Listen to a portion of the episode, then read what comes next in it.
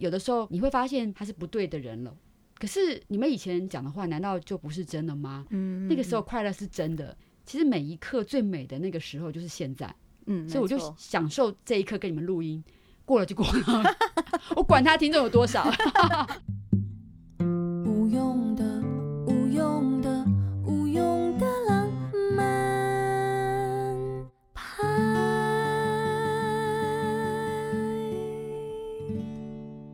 天我很想问苏菲啊，就是昨天在您访谈的时候，嗯、因为我们节目是浪漫，嗯，浪漫派嘛，然后我其实一直都很好奇，就是。你觉得到底占星师算是一个浪漫的工作吗？我觉得看人为什么做占星师。那当然，每个人做一个工作，特别是自由业者，一定存有某种浪漫的成分。对我来讲啊，曾经有一个浪漫的想法，就是我觉得如果我的工作是可以坐在咖啡馆里跟人家聊天就赚钱，但是你成为那个金像师之前的想法是，我觉得蛮浪漫的，对。之前做占星师，我觉得浪漫的期待对于这个工作是有一个层面在，但是当然自己做了之后发现其实没这么浪漫啦。但是那个时候真的觉得喜欢这样子的，跟人家聊天，然后就是工作的生活。而且占星师听起来，你不觉得他就是有个浪漫的想象吗？因为有星星，然后比较刻板印象很虚幻。可是因为我自己有一个学姐也是学占星，我才知道其实占星蛮科学的。这样有打破吗？就是我觉得还蛮讲究数据，然后很多的分析跟计算在里面。对，假设我们今天接到一个个案，其实我们会先在家里做功课，就像你讲的，很多的数据、很多资料你要读，然后去想、去连接。所以前面的功课是非常不浪漫的。对，这很像做研究啊。但是真的浪漫的时候，是我们跟人家在聊天的时候，因为你要进入一个可以跟别人很自在交谈的状况，那个就是我以为很浪漫，但是后来发现其实。诶、欸，也不是太浪漫，为什么呢？因为以前会觉得好像交谈这样聊天，但是有的时候，其实我们在聊的过程里，对方会有很多情绪起伏，对，因为他可能遇到一些状况，所以我就发现哇，原来两个人喝咖啡也不怎么浪漫，所以有人会暴怒哦，因为他怒不是对你怒，他可能是对于他遇到的某些事情。天啊，那那时候怎么办呢？所以我我自己觉得，我们做咨询者其实很像一个海绵。就是那个浪，或是那个力量怎么来的时候，我们都是平静的，因为就好像浪或是一个一个力量，它第一次打到你是很大，它它很强烈，可是第二次就比较小，第三次比较小，所以我们是在帮助他恢复到一个平静的状态。所以你听到这边你就觉得超级不浪漫了吗？不浪漫，因为其实我们自己做占星或者在做咨询，你会发现人在理性或冷静或状态好的时候，其实每个人。都是有判断力跟决定的能力，往往都是因为你当下的状态不好，然后迷惘，或者是呃有些有些情绪，所以你才没有办法去做判断或者是决定嘛。对，那其实我们在做这个咨询的过程里，有些人是很冷静的，但有些人是比较情绪化的，所以我们其实会吸收到他们的情绪。对，所以他们如果很浪漫，当然我们就很浪漫。所以听众朋友，如果以后找我，请浪漫一点。那请问什么样的星座比较浪漫呢？这可以，或者说可以看星盘，什么星星自己有浪漫的这个特质？因为其实我们做久了就知道，说一定要去定义一件事情，因为每个人对浪漫的定义不一样。嗯，好，也是。比方说你的，你的浪漫是什么？对，我的浪漫就做了这个节目啊。没有，我是说你刚刚问那一题，你想要知道的浪漫是怎么样的浪漫？我想要知道浪漫，比如说是对生活上的浪漫。你的浪漫是说他很天真，不食人间烟火，还是说他很有美感，什么事都要做的很美？那是不一样的哦。哇，那他是说生活的浪漫，因为有些人浪漫是是美感，比方说他什么事都要漂漂亮亮、干干净净、整整齐齐。那当然，他的命盘里面也许就是金星的力量很强。那再来是你要优雅，通常。像水象星座、土象星座，或者是其实风象星座，有一种干净利落的优雅，就是不同的元素会带来不同形式的浪漫。对，那当然你说那种就是异想天开、很浪漫、期待觉得怎么样的，可能我觉得水象跟火象都有、欸，哎，都蛮多的。我觉得火象蛮浪漫的、欸，其实。对，回火象浪漫是要自己能够被激起那个情绪、那个热情，对。对，因为我认认识苏菲亚私底下这样子，我觉得她有那个浪漫的小女孩的那一面。我自己觉得，我需要改进，我要改进，真的。为什么要改？因为我以前浪漫真的很不切实际，我会花一点时间讲我的很不切实际的事。我想知道，想知道。就是有一年，那时候我跟我老公还交往的时候呢，我就想给他一个 surprise。然后呢，你就会看很多剧嘛，所以我的幻想，你看我完全没有去研究他怎么做，我就幻想就是因为以前那个剧里面，就是男女主角可能会在空地或是沙滩上，有没有用蜡烛排成爱你的形状，排成名字，然后我就开始觉得，嗯，我要这么搞。其实你知道那种浪漫是，是我真的要为我老公，我要感动他吗？我觉得其实我后来想想，搞不好是我内心想要满足我自己那种纯粹你很享受那个享受那个的感觉。对，然后我就真的买了几百支蜡烛。我还笨到去买仙女棒，我待会有带打火机，我在想是不是有可能有一些可以用仙女棒来点。你看，我都没有做过测试哦。然后呢，我就跟我老公说：“我说，哎，明天晚上你下班的时候带我去一个空地，因为我的空地就是。”城市城市内的空地就有一块地是干净的，桥下那一种，可以没有没有，就是比较下那一种，就是没有比较人比较少，比方说像公园。我的想法是这样，你的空地可能跟直男的空地不太一样。对，你 got it，你知道吗？他带我去哪里吗？他带我去故宫博物院那前面的那个大空地。天哪！你知道那个风有多大吗？我看那个就傻眼了，然后我还是把蜡烛拿排出来，就排成。Happy birthday，嗯，to 谁这样子？嗯，我告诉你，那个晚上我们都没有点着蜡烛，然后很尴尬，因为我一点那个火就熄了。然后我老公看到我的仙女棒，跟就是翻白眼，就假装他那时候他那句话问你说，他没有讲，他没有讲，他是后来婚后他告诉我他内心的想法，我真的觉得我好太 不好意思。对，后来呢，你知道我的蜡烛大部分都毁了，只剩下一点点没有烧坏，然后我就因为我自己看很尴尬。所以白羊座那个半途而废的精神就来了，我说哎，不要算了，不要弄，不要弄，我们走吧。可是我老公他的土象的能量比较强，然后他就默默的把我的蜡烛分了两类。这时候理工男的那个逻辑就出来，就是烧坏的放一类，烧好的放一类。然后呢，他说走，我带你去别的地方。所以后来我们就用剩余的蜡烛，在现在我家的 那时候他家的那个顶楼还没有到外面到里面的那个地，比较很小块。用剩下的蜡烛排成他的名字跟我的名字，然后把它点起来，我们俩照了一张相。哎，他很浪漫，很浪漫呢。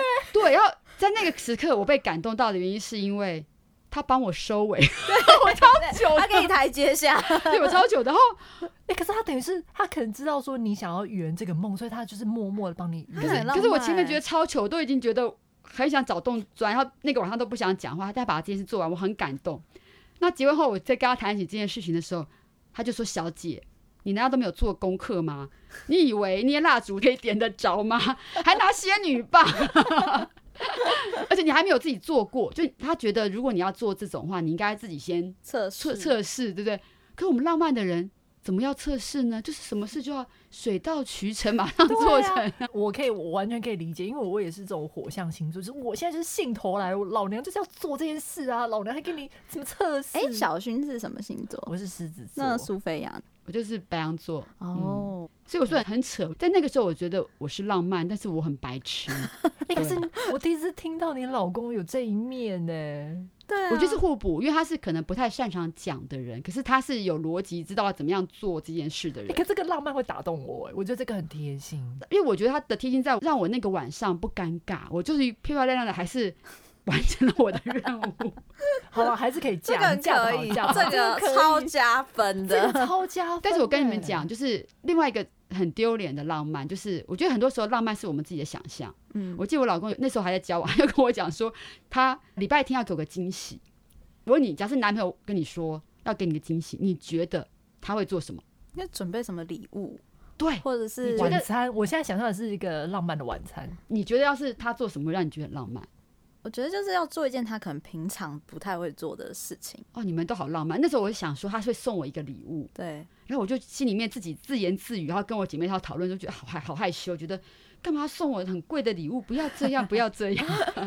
然后呢，我那个跟我姐妹她讲话，女生就往女生的方向讲，对不对？嗯。然后呢，我们就开始有很多的集思广益 idea 出来。最后我决定要先发制人，出奇制胜。他礼拜天要给我惊喜，我决定我要礼拜六先感动他。为什么？你好忙啊！还要先感动他，等下这一招 你何必？我就跟你讲，我是很浪漫的人。那我现在想想，我觉得浪漫其实是取悦我自己，因为你那时候在粉红泡泡里，你就是发神经的事情。好，所以我礼拜六做什么事情呢？我就带我老公说：“哎、欸，你今天陪我去逛百货公司。”他说：“哦，好啊。”我就带他到百货公司，然后我就带他到了一个专柜，我我就说我们要选对戒。嗯，然后我就永远记得，我花了快要两个月的薪水 买了两个对戒。哇塞！然后他戴上去的时候，我看他真的快哭了，我超开心。就是我觉得我很喜欢做让他感动的事情，然后想说，嘿嘿嘿，明天你感动我的事情，我终于应该先赢你了吧？这是一个浪漫竞赛吗？他当下真的有感动吗？他没有讲话，可是你可以看他眼神嘛？哇！就第二天呢，他叫我到他家去，我按叮咚，然后他阿嬷开了门，然后我老公他真的做了一桌菜给我。让我永远记得，在我前面的那桌菜是三色青椒跟鸡丁，然后我一边拿着筷子煎那个鸡丁，一边内心默默的流下了眼泪。那个眼泪就是我为什么要花快两个月的薪水买礼物？我没有不感动，他很会做菜，这是我真的很开心的事，因为我不太会做。可是我，你知道那个浪漫就是我们人其实都活在自己的想象里。我觉得那个浪漫是我先对某些事情投射了我的想象。所以我去创造那个情景，然后我去满足了我的想象跟浪漫。至于他是不是那样子，其实你觉得重要吗？所以，但是他那一桌菜真的是为你特别准备。是是是，这我跟他跟阿妈，阿妈家阿阿妈年事已高，不太适合出去，但他父母不在家嘛。对，所以他是真的帮我做了一桌菜。哇，我觉得他他蛮浪漫的。我也觉得他蛮浪漫。可是你看我的浪漫跟他浪漫是不是有有一个差距？对，很不一样。就是我们可能都是活在那个电视剧里面的浪漫，比方说花、气球啊。然后，可是我觉得这就是女，就是可能普遍女生的一个。就是像我觉得我们第一集刚好有聊到，就是浪漫最早，我们最早在对浪漫的那种诠释上，就被影视影响太深。对，或者是说，可能女生收到男生的花短信都觉得很浪漫，对不对？那我婚前我都有花，婚后就没花了。然后我就问我老公说：“哎，那时候你为什么要送我花？你觉得为什么男生要送女生花？因为他要追求你啊，女生喜欢。为什么他送花不送别的？”因为最简单，不用动脑。哎、欸，你我很了解直男，不好意思，真的厉害。对，就是你可以马上通知花店你要什么样花，别人可以帮你代劳。因为他们其实不想花时间想。可是我们对我们女生来讲，那时候看到花，你是觉得是浪漫，对不对？所以其实我觉得从恋爱到婚姻里面，我有学到很多东西，就是每个人的角度是不同。其实跟占星学一样，就是有些人觉得这个星座很龟毛，有些人觉得这他很爱干净，有些人觉得不是他很理性。那这件事情对我来讲，我觉得是探索自己很重要的一部分。你会发现，原来你很多的喜怒哀乐是来自于你自己，我的投射，而不是别人。对，所以我觉得我自己有成长，所以我现在比较没有那么浪漫，我现在越来越务实。可能就是因为我被我自己的浪漫打了好几巴，好几巴掌之后，就终于醒了。但不代表我不浪漫，是说可能我现在比较能够欣赏。呃，比较务实的生活这样，对。可是我觉得苏菲还是很浪漫的，因为我说真的，就是在录今天这一集之前呢，我不知道为什么，就是我们两年前一起录 podcast 那个场景，突然间都一直涌上我的心头。你说那个，哪你好浪漫，男人盯着你看，然后很厚重的门吗？没有，但但是我的脑海中浮现的不是那些男人，是因为我记得那时候录完的时候呢。因为其实一开始是我的 idea，然后我就问他要不要做，然后他就很有义气的说好做这样子。可是其实做完之后，我就就心想说，那接下来怎么办呢？就我们已经先做完，他想说那接下来再怎么办呢？然后我记得我那时候在离开之前，我还记得那天是个下午，然后我好像是在那个和平东路那边录，然后我记得还有点微微凉，已经快要傍晚了。然后那时候其实是在疫情的前夕，就是你可以感觉到那个整个世界要风云变色的那个时候。然后我那时候就问他说：“哎、欸，万一我们这个做不下去怎么办？”我记得当时苏菲亚跟我讲那一句话，我觉得他妈的，他真的是超浪漫的。天哪，小薰是 AI 吗？他到现在都会跟我讲这句话，他就说没有关系，就是这件事我们有热情，我们就做。假如说我们喜欢，重点不是最后得到了什么，重点是在我们这个过程里面，我们很享受这件事情。嗯，其实我是这样的人啦，就是我常常很多事人家讲要不要做，我就是好好做啊，因为我觉得什么事都有试验嘛。所以我会先假设一个损失成本，就是我觉得这个损失也没关系，这很正常，就做啊。就是我就会冲动去做，而且我觉得我自己的人生里面很多事情都是无心插柳，但是我们很开心啊。对对，所以而且我们那时候还一直这边瞎聊，虽然后来没有做成，我们自己还没瞎聊说哦，那以后我们可以边喝酒边录音啊，什么什么之类的。真的真的就是自己在那想象脑补，说哦我怎样怎么样，虽然说后来都没有实现。可是我当下是现在回想会觉得他还是蛮感动的，因为我必须要说，就是到这个年纪，你找到一个人愿意冲动去做一些事情，而且我们是有付出成本去做这件事情的，我们也是有花钱，你知道吗？哎，我们做这节目也有花钱，对，所以我们现在还蛮浪漫的。对对对，那我做每件事，因为我某种程度他也算是我很棒的一个好朋友，就是当我在人生有些迷惘或者感情有些迷惘的时候，我每次问他意见，虽然他有时候会给我占星师的专业意见，可是他都还是会补上一个我觉得比较是人性比较温暖的那一句，说：“哎、你真的想做，你还去做。”他其实不会依照占星啊，你这个人跟不是很真的在一起有什么，他不会给这种那种什么铁口直断这种建议。他觉得人生还是要去尝试，你还是要去体验。我觉得这件事情是很棒的。嗯，那范姐，你有做过什么浪漫的事吗？我们想听的浪漫的事情。对，因为你今天以一个妹妹的姿态在我们前面，然后却又很冷静的 看着我们，睥睨着我们这些浪漫。其实我平常也没有那么冷静。我想说，因为其实今天对我来讲是小薰的惩罚，就是 他去年就是录了一整年的，因为我就是也是平行时空见证你们在做这个节目。因为他会丢给我、啊，就在多重宇宙就对，对对对，他是我的 test，你知道吗？就是、OK，就是测测试的试播听众，试播听众。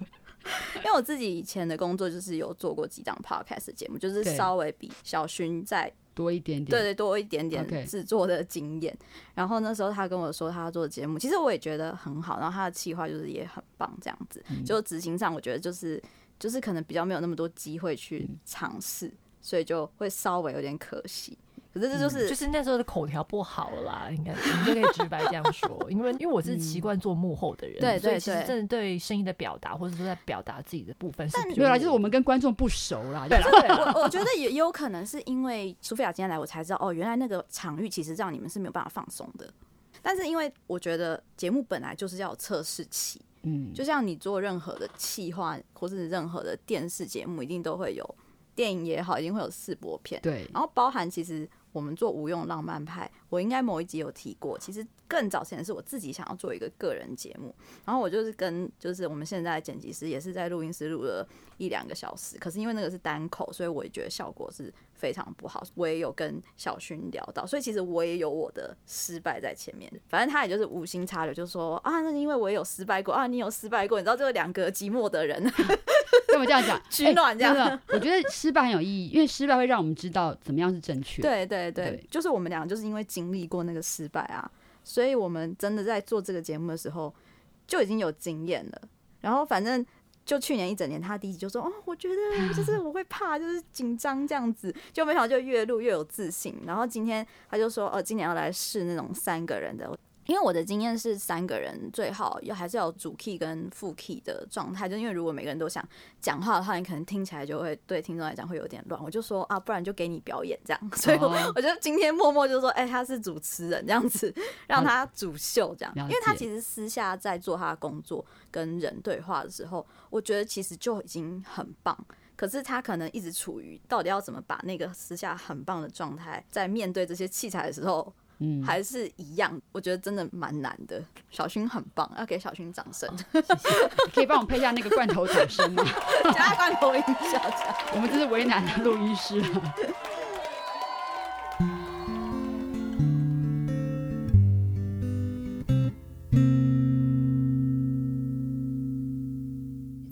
去年底就已经想好了，我的今年的第一集我要找苏菲亚来。嗯，感恩感恩。某种程度我也想要圆那个时候的梦吧，我心里面的那个。嗯、对他讲，今天是个了结。他觉得他觉得业力太重，赶快摆脱。也不是，应该是说，其实到现在回想，我都还是会觉得当时的内容。很棒啊，是很棒，是很棒啊，对啊。那只是说，真的是可能欠缺经验或是什么，然后没有被执行出来。嗯、那后来经过这两三年，你看 Podcast 整个风起云涌，还有当时我们预测的人，他到现在真的就是对，而且刚好那两位是今年都很夯，嗯，都很红的人，嗯。所以我就想说，哇，当然没有遗憾的成分啦，可是会觉得说，会觉得说，哎、欸，当时如果有执行出来的话，假设，那会不会？我们突然就会爆红或什么之类的，这一切都是命。然后刚好昨天又在看重启人生，就边看那个剧，因为那个剧在讲说，哎，如果你可以再回回去重过一次你的人生，你会怎么做？你会不会做出不一样的选择？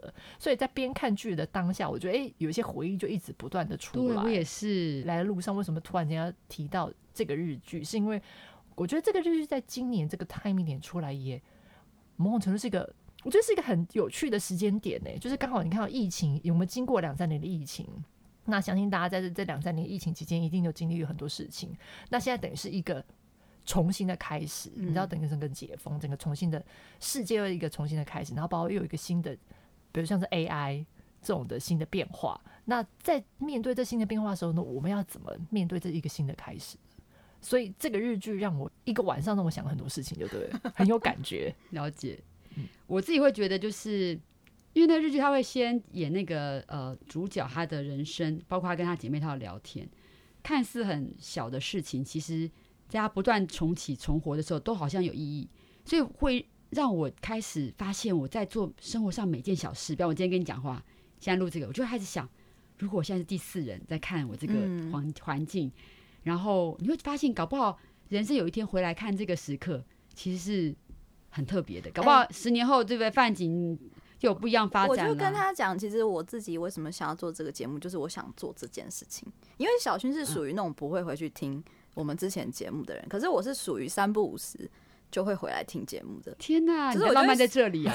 呃，或许吧，因为我我很喜欢做一件事情，就是像以前我们脸书不是他都会做一些回顾嘛，就他会跳出来什么。因为我是一个很喜欢一直写写一些小文章，然后就自己在自己个版就是写的很爽的那种人。现在现在二字头还可以这样子，不简单呢。因为我坚持写作，还坚持画画。对，坚持写作，坚持画画。但是我觉得它是一种捕捉当下状态的一件事。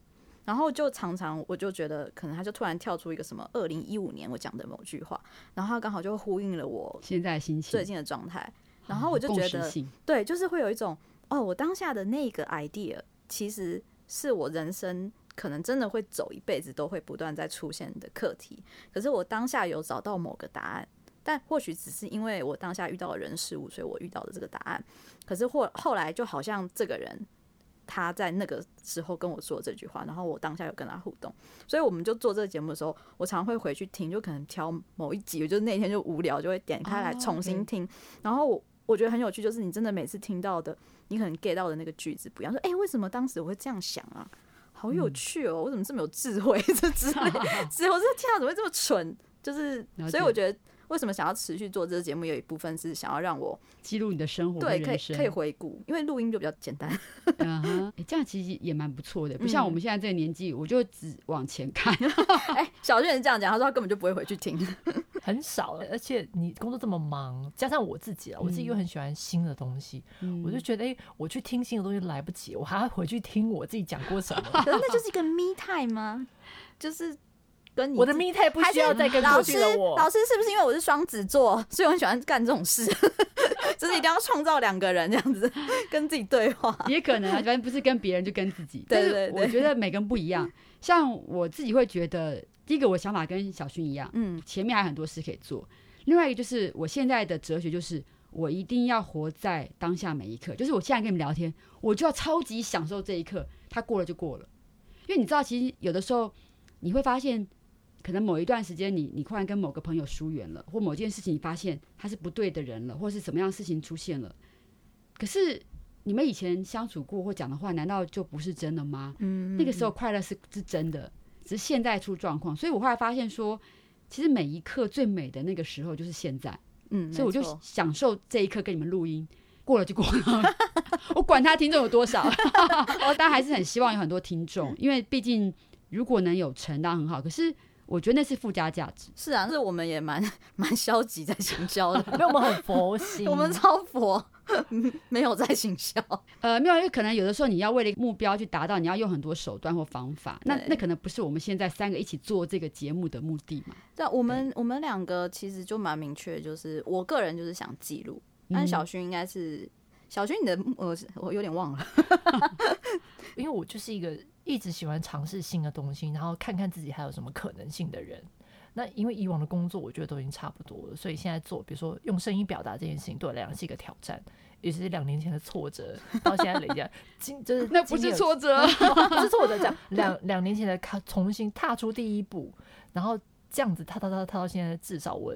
前面有累积的十节节目，所以我今天才哎、欸、有一个成果发表，敢邀请那个优秀哎，邀请苏菲亚来上我我们这个节目，然后甚至搞不好 I don't know 未来会怎么发展。那苏菲亚，你觉得今天录音跟两年前录音那种感觉有什么？两年前可能我们真的是想要做节目，做一个东西。那今天我觉得。应该就只是来纯聊天，就是我们的心态是聊天。有啦，我们有访纲啦，我们有在做节目。对 对对，那可是我觉得应该是说，虽然有访纲，可是我们真的进入到那个聊天的状态。Oh, OK，对，其实这也是我们一直很想要营造的氛围。就当初我在跟小薰，就是我们有稍微讨论说，我们的观众设定要是怎么样的人，那时候想法就是，啊，就想要跟朋友一样的感觉就好了。了解、嗯，所以我们才一直都走这个路线。对，但因为去年都还在试嘛，所以就是两个人，然后今年才会开始想要试三个人。但我自己还想自己还没设定，想说我想要邀请十个我觉得是浪漫的人来上 节目，那个人要做 YouTube，他可以分开找。但没有，可是我因为我心目中定义的浪漫是这个人他很热爱他的事情，然后他一直投入去做，嗯、我觉得这对我来讲就是一个浪漫的哦。嗯，有一种那种为爱奉献的精神。应该是我们录了十集之后，我们两个人的命运开始纠结。一个，然后我们两个的小结就是浪漫，真的是需要很多的付出才叫浪漫。这是我们去年很大的心得，就包含我们你说你要那个蜡烛嘛，其实如果你真的要让这个浪漫成型，嗯、你是要前面要付出更多的时间去实验测试，你甚至要规划地点，然后要看这个地方能不能点火。找朋友帮我在后面就是帮我点火。这件事情其实很消耗你对浪漫这件事情的热情。是，所以我们那时候就结论就是，浪漫是一件很花时间。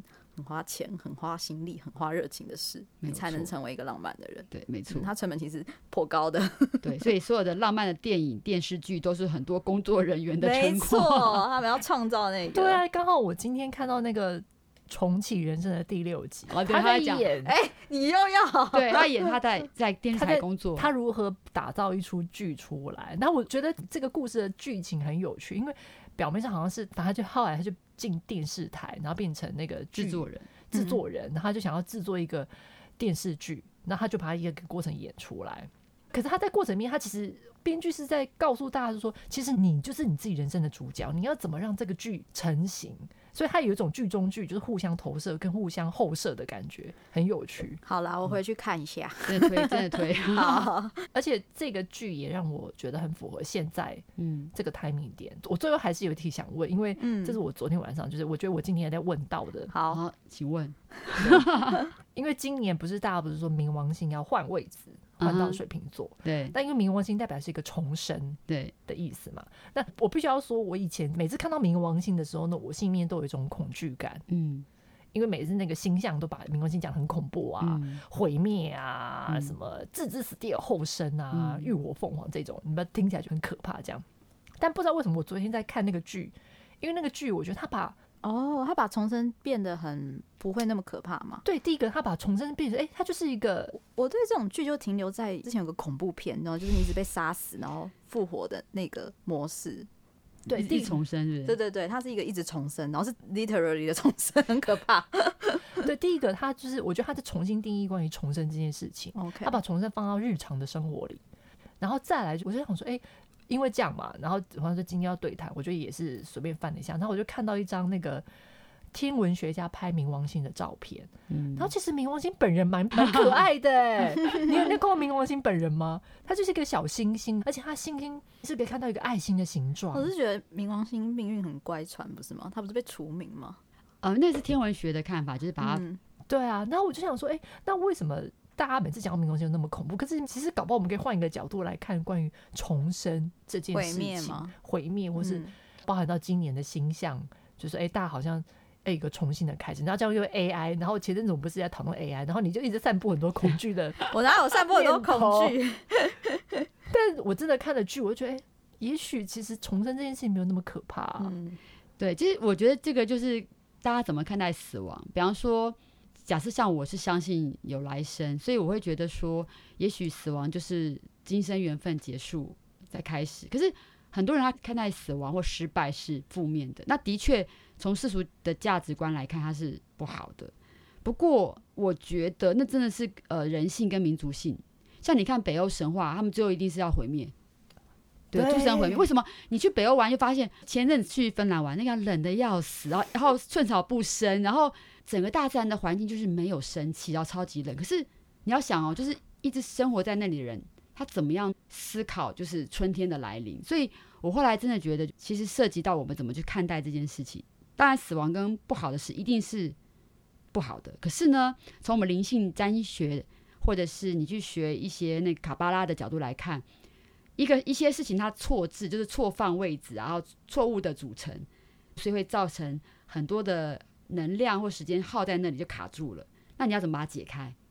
你就解那个结很麻烦嘛，剪断重开。嗯，所以所有的不好破坏死亡，它其实等于是重新开启一个、哦、一个开始。只是说我们人类的生命有限，那冥王星它本质当然是跟这方面有关。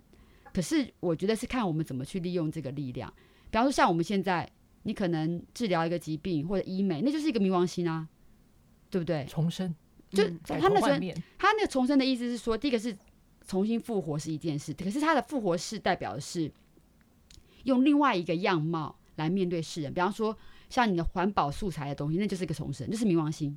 嗯，就是垃圾，我们喝完了就丢掉，它可以把它重做成别的东西，那个就是冥王星的力量。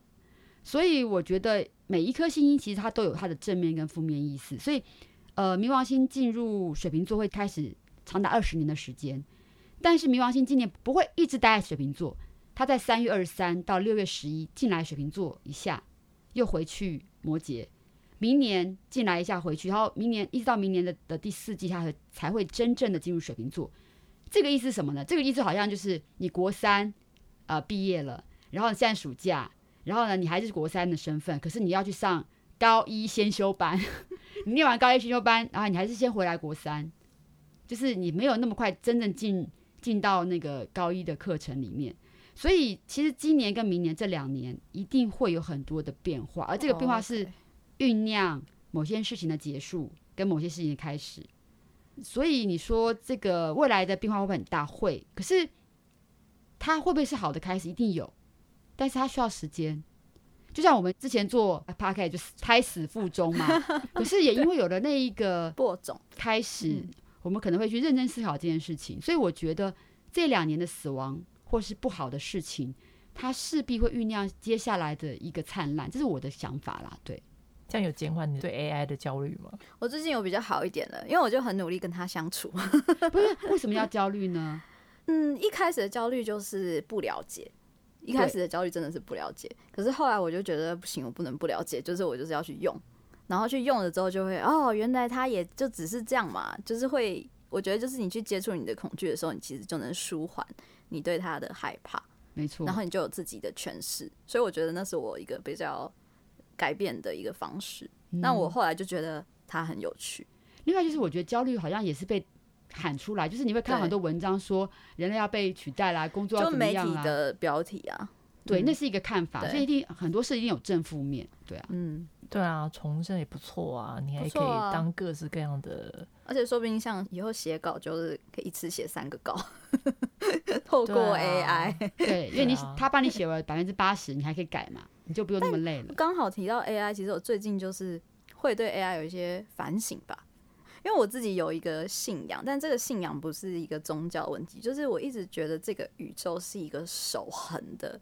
宇宙，就我的想法，守恒。例如说，我的想象是说，我们透过 AI，然后你做这件事情的时间成本变小了，所以它就被稀释掉了。可是我觉得这个过程一定也有某些东西会消失。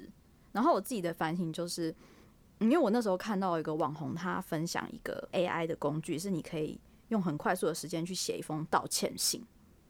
这件事情会让我觉得，我是不是会失去了一个诚恳的能力？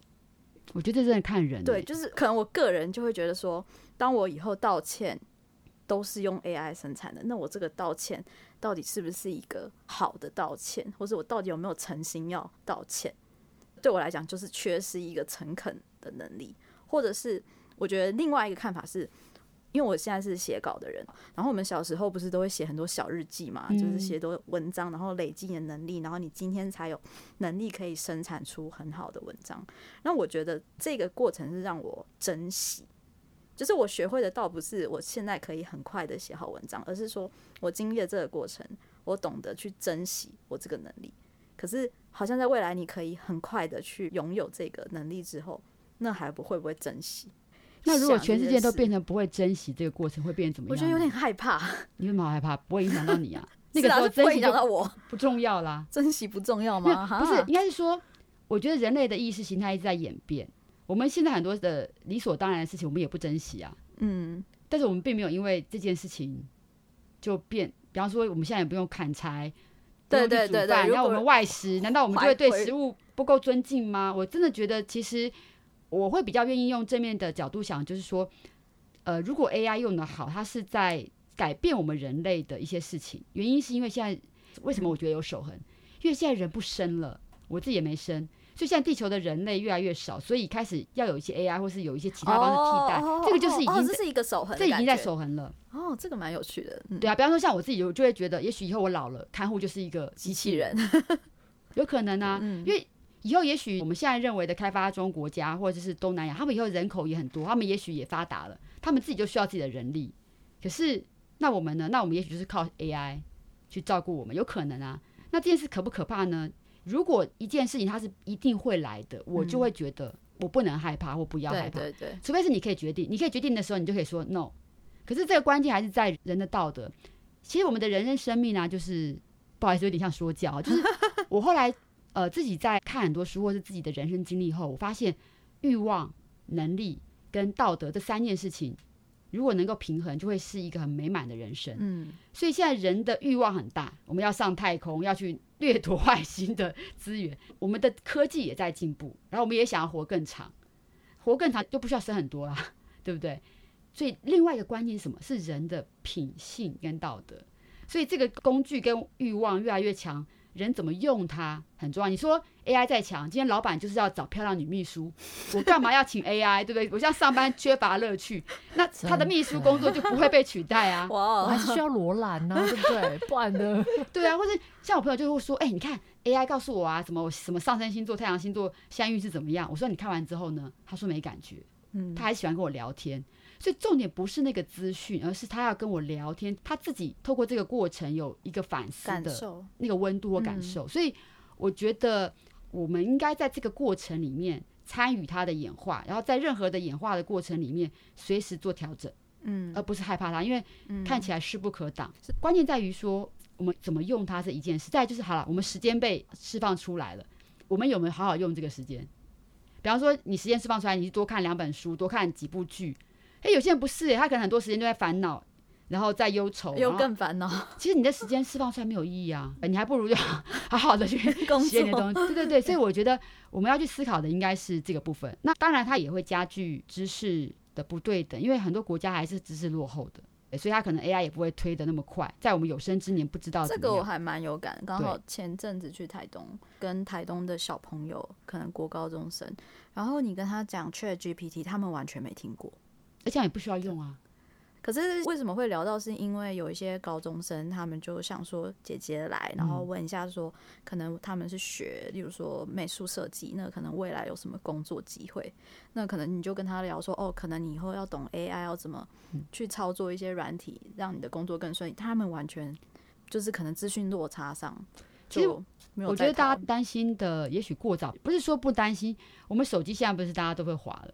就刚开始出来的时候，大家不是也是很焦虑，对不对？所以就像你讲的，因为对于未知是焦虑，可是整个人类的社会跟文明在提升，所以越后面的小朋友，他是他们对于这个知识，觉得是这不就日常生活？是搞不好他们吸收很快，这样。对他，他又他到的生活都是这些东西，他觉得很正常啊。谁还会去写程式嘛？不会嘛？对不对？对对对，他只要会讲就好了。对对对，所以我觉得一半一半，不用过度的。焦虑，我们还是要拿回做人的价值跟自信，嗯、对不对？罗兰 让我们要有自信，我觉得我们要有、欸、要维持人的那个自信。AI 取代不了罗兰了，这是一个蛮确定的事。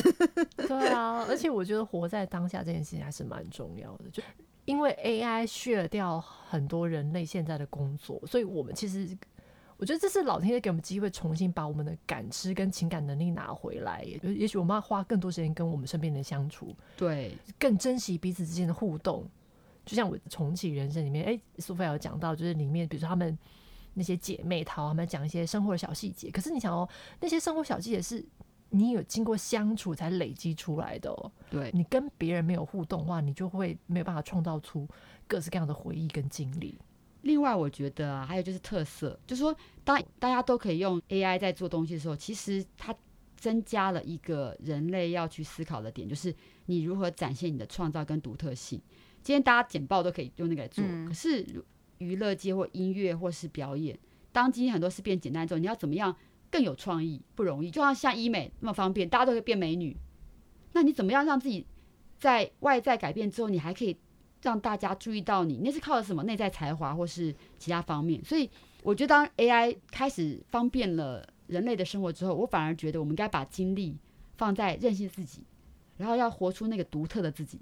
因为大家都一样了啊，你的价值跟你的特色是什么？我觉得我们会有更多时间去思考自己的特色。嗯，啊，我觉得这句话说的很好，可以当结尾。我们要活得更任性一点。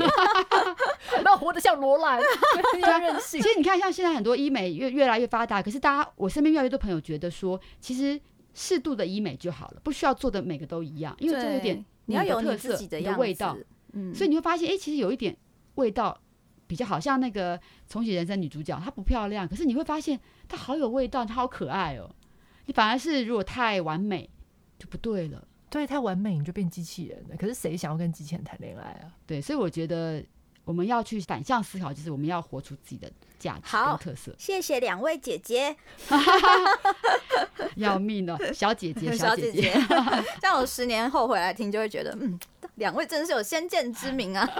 好，希望十年后我们有更多的来宾，更多的那个。好好好，就我们节目要做十年长青树，不一定啊，搞不好就十年后大家都已经有 AI 的分身啦，对不对？对，自己跟自己的 AI 分身就变六个，好吵。可以，我们可以十年之后再回来听。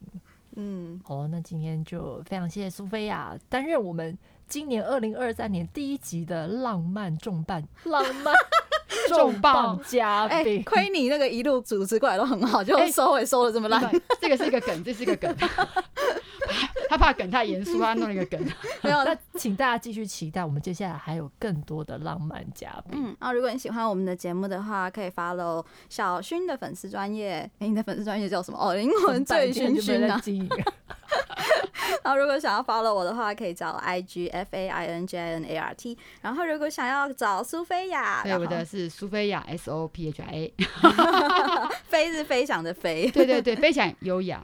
哦，飞翔很优雅，而且它有个有个谐音叫“秀飞呀”。哦，原来有这个梗，对对对，这个梗就是那个无敌铁金刚的。哎，糟糕，年纪又来了，的那个音乐就可以配合我的名字这样。等一下苏菲亚，然后下一下 音乐这样。那就希望我们尽快上第二集给大家听。对，大家不要再敲碗，我会希望尽快有下有那个。好，那就拜拜喽，拜拜，拜拜。